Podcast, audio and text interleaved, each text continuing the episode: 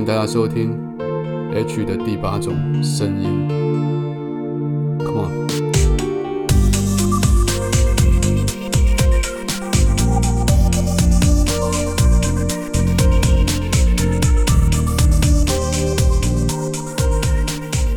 好，今天我们要来谈一下我身上的疾病。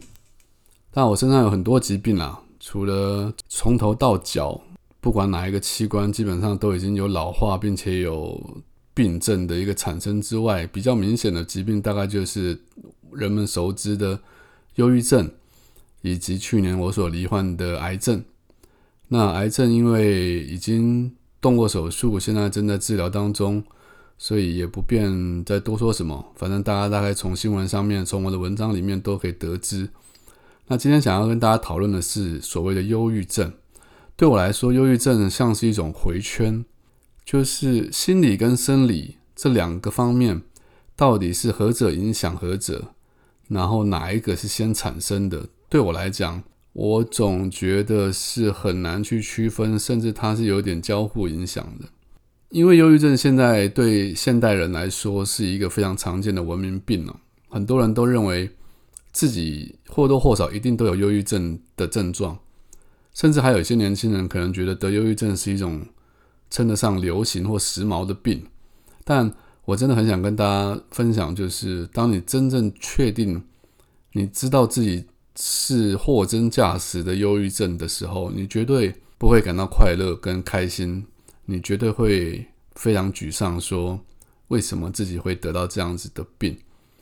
所以不要把一些单纯的心情不好就。很快速、很果断的把它判定成为忧郁症。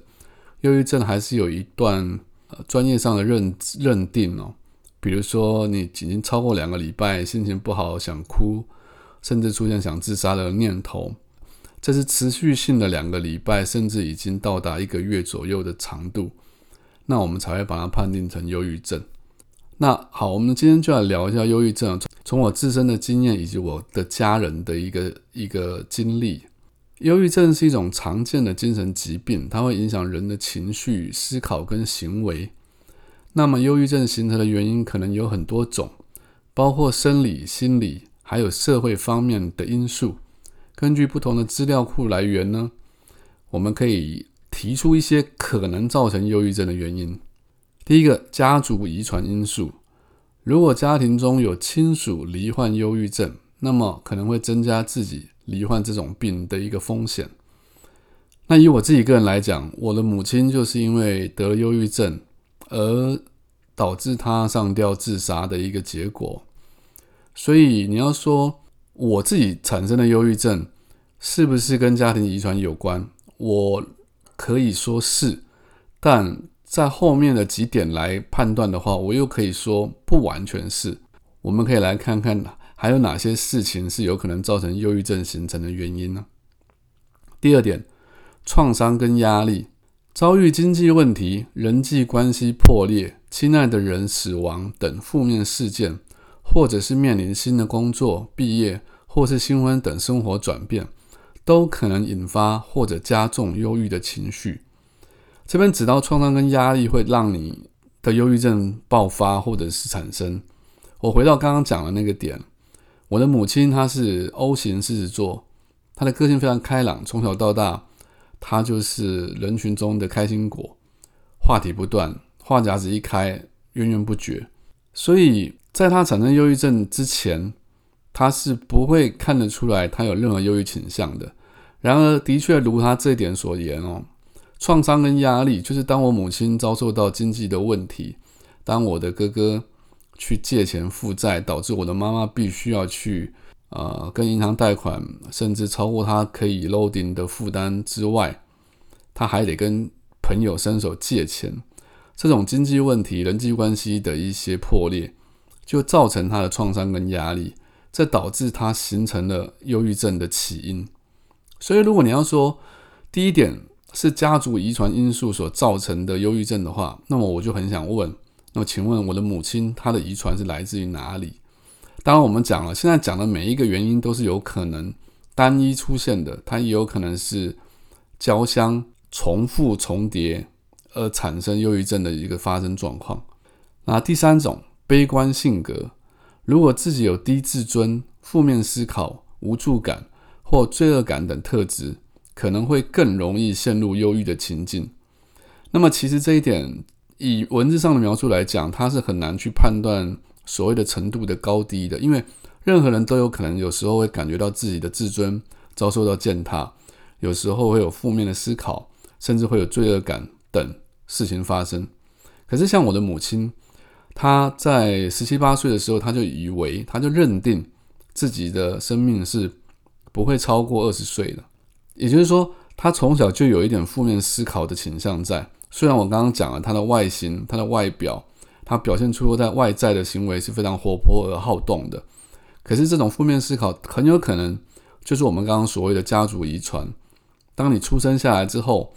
你的身体体内的 DNA、你的遗传因子就有这种负面思考的情绪在里面，那么你就有可能比较容易得到忧郁症。那么接下来是身体疾病哦，这一点是说。有一些严重或者长期的身体疾病，比如说心脏病啊、癌症、艾滋病啊，会影响身心的健康，也可能导致忧郁症。反之，忧郁症也可能降低免疫系统的能力，就反过来让这个身体疾病更加的严重。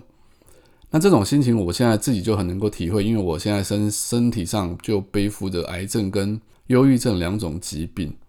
那这种有一种叫做绿病症啊。就是说，因为你太担忧自己的生病，太担忧自己身体健康不好，太担忧自己随时会死亡，因为这种担忧担虑，所以产生的忧郁症，它也是一种状况。但事实上，在我自己身上的情况反而是相反的。在我得到癌症之后，我反而把重心都转移到如何把生活过好每一天。因此，我的忧郁症状症状在这个时候相对来说，并没有之前来的严重。所以其实这种东西是很奇妙的哦，就是待会我会讲到，对我自己来讲，我认为怎么样去做或怎么样的方式可以让忧郁症改善。好，那另外他提到在下一点是说，其他的精神疾病也有可能引发，有一些跟忧郁症有关的精神疾病，例如说焦虑症、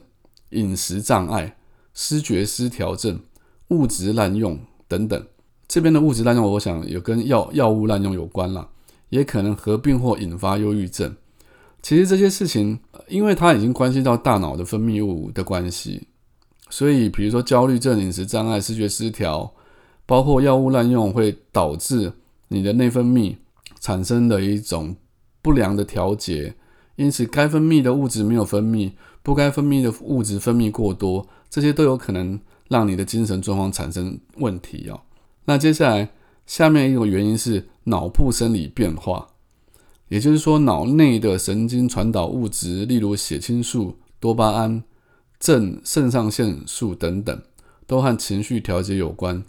如果这些物质的分泌或者回收出现异常，可能就会造成情绪的失衡，而产生忧郁的情况。我们照这样一条一条列下来，其实你可以看得出来，它讲的是分别的，但事实上你很难去区分什么是因跟果。比如说。脑部生理变化，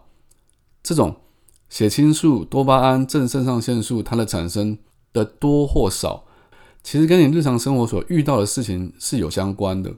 好比说，当你遇到很大的打击，好比说刚刚我们提到遇到经济的问题，遇到人际关系的破裂，遇到亲爱的人过世，这种事情，它因为过度的强烈打击，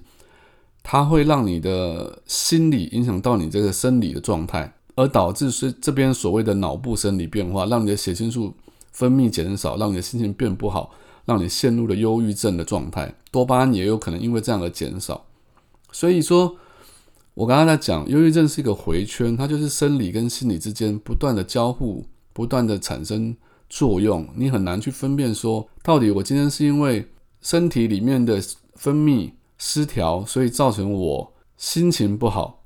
而产生所谓的忧郁症，还是说是因为我的心情不好而导致我的生理影响了我的分泌腺，让我的血清素、多巴胺等减少了分泌？好，那最后一项他讲到女性荷尔蒙，女性罹患忧郁症的比例高过于男性，这可能跟女性荷尔蒙的变化有关，例如月经的周期、生产后或更年期等阶段都可能影响女性的情绪稳定性。OK，这个跟我们刚刚讲的是一样的哦，就是说，因为它是身体的状况所产生，身体里面荷尔蒙变化也是内分泌腺分泌的激素产生的有关系，所以激素的多寡都会让你的身体产生心情上的变化。因此，你的忧郁症其实不是只光看你的身体，还要看你的心理有没有遭受到影响。那我我会说，常有人会问我，如何解决或如何真正改善所谓的忧郁症，它有没有办法根除？我通常是这么回答的哦。当然，你第一个你要去看医生，因为你忧郁症所引发的生理上的状况，比如说你心情不好，你不想动，甚至你有自杀的念头，那是因为你的身体里面的激素已经分泌不够多了，它已经让你快乐不起来了。这个时候，你当然是需要去看精神科医师拿药，让你的分泌腺素可以恢复到比较正常的情况，至少让你的普通生活可以好好的过下去，让你的生命无虞，不会让你产生危险。可是说真话，你要如何真正根除忧郁症这件事情呢？它是有方法的，那就是要找出你这些忧郁症它产生的源头在哪里。如果今天它真的只是因为你身体的状况发生问题，好比说女性荷尔蒙不是因为外在的事件产生的，它就是因为你内在身体体内的身体产生变化的话，那就只能靠药物去改变、去导正你的内分泌腺的分泌激素。但是如果如果就像我刚刚讲的，是像我母亲那样子的状况，像我的状况，当你遇到很多创伤跟压力，当你遭遇到很多呃经济上的压力。人际关系的压力，亲爱的人过世的压力，或者是被情绪勒索的压力，你该做的事情是远离这样子的一个环境。所以我常常建议很多人，当你不是真正因为身体的方面产生问题而导致忧郁症的时候，你要做的事情是把你整个人从那个环境里面抽开来，抽出那个环境出来之后，你碰触到了新的人，你接触到新的环境，你不会再遇到那些。让你忧郁的问题，当然像是我刚刚提到了，如果你有遇到经济压力或经济问题，那就必须想办法增加你的收入，面对直面你的问题，并且去解决它，它才有可能真正的去根除你忧郁的来源，产生你焦虑的来源。人际关系的破裂的话，你就去交不同的朋友，或者是把你的人际关系修复，即便是要你低头，要你改变你的价值观。要你放下你的自尊，要你去做一些你原本认为自己做不到的事情，你都应该尝试着去跨出第一步。因为有时候忧郁症的来临是为了提醒你，是为了告诉你，其实你的人生并不是要完全如你所想象中的那样去去进行，因为你还有很多可能性等着你，并不是人家帮你规划好，或者是社会上所描述的那样子的胜利人生胜利组。才是对的。你要过你自己觉得开开心或快乐的生活，那么才会是一个正确的选择。至于当你最亲爱或亲近的人狗过世之后，你没有办法面对这些压力，而导致你的严重忧郁情绪的话，我就真的非常建议你，要么可以再养一只新的宠物抚慰你的心灵，要么就是远离这个环境。不要看到，不要听到，不要让你自己容易想到这个已经离开的人事物。这样子的话，你才有办法真真正正的再透过时间的消逝，让你从忧郁症里面慢慢走出来。它不是不治之症，它也有可能伴随你一辈子。但是我们总是有办法可以让这只黑狗变小，或者是让它温驯的跟在你身边，而不是忽然无视放地的。忽然放出来，它忽然跑出来吓你、咬你、伤害你。我相信这样子的做法可以减低你忧郁症的一些状况。当然，心理智商跟我讲的第二种方式是雷同的，它是引导你去走出那个忧郁的情绪。但实际上，最重要的，如果最直接、最直观的方式是直接将你抽出来那个让你忧郁的环境当中。解决掉那个让你忧郁的源头事件，你会过得更快乐一些。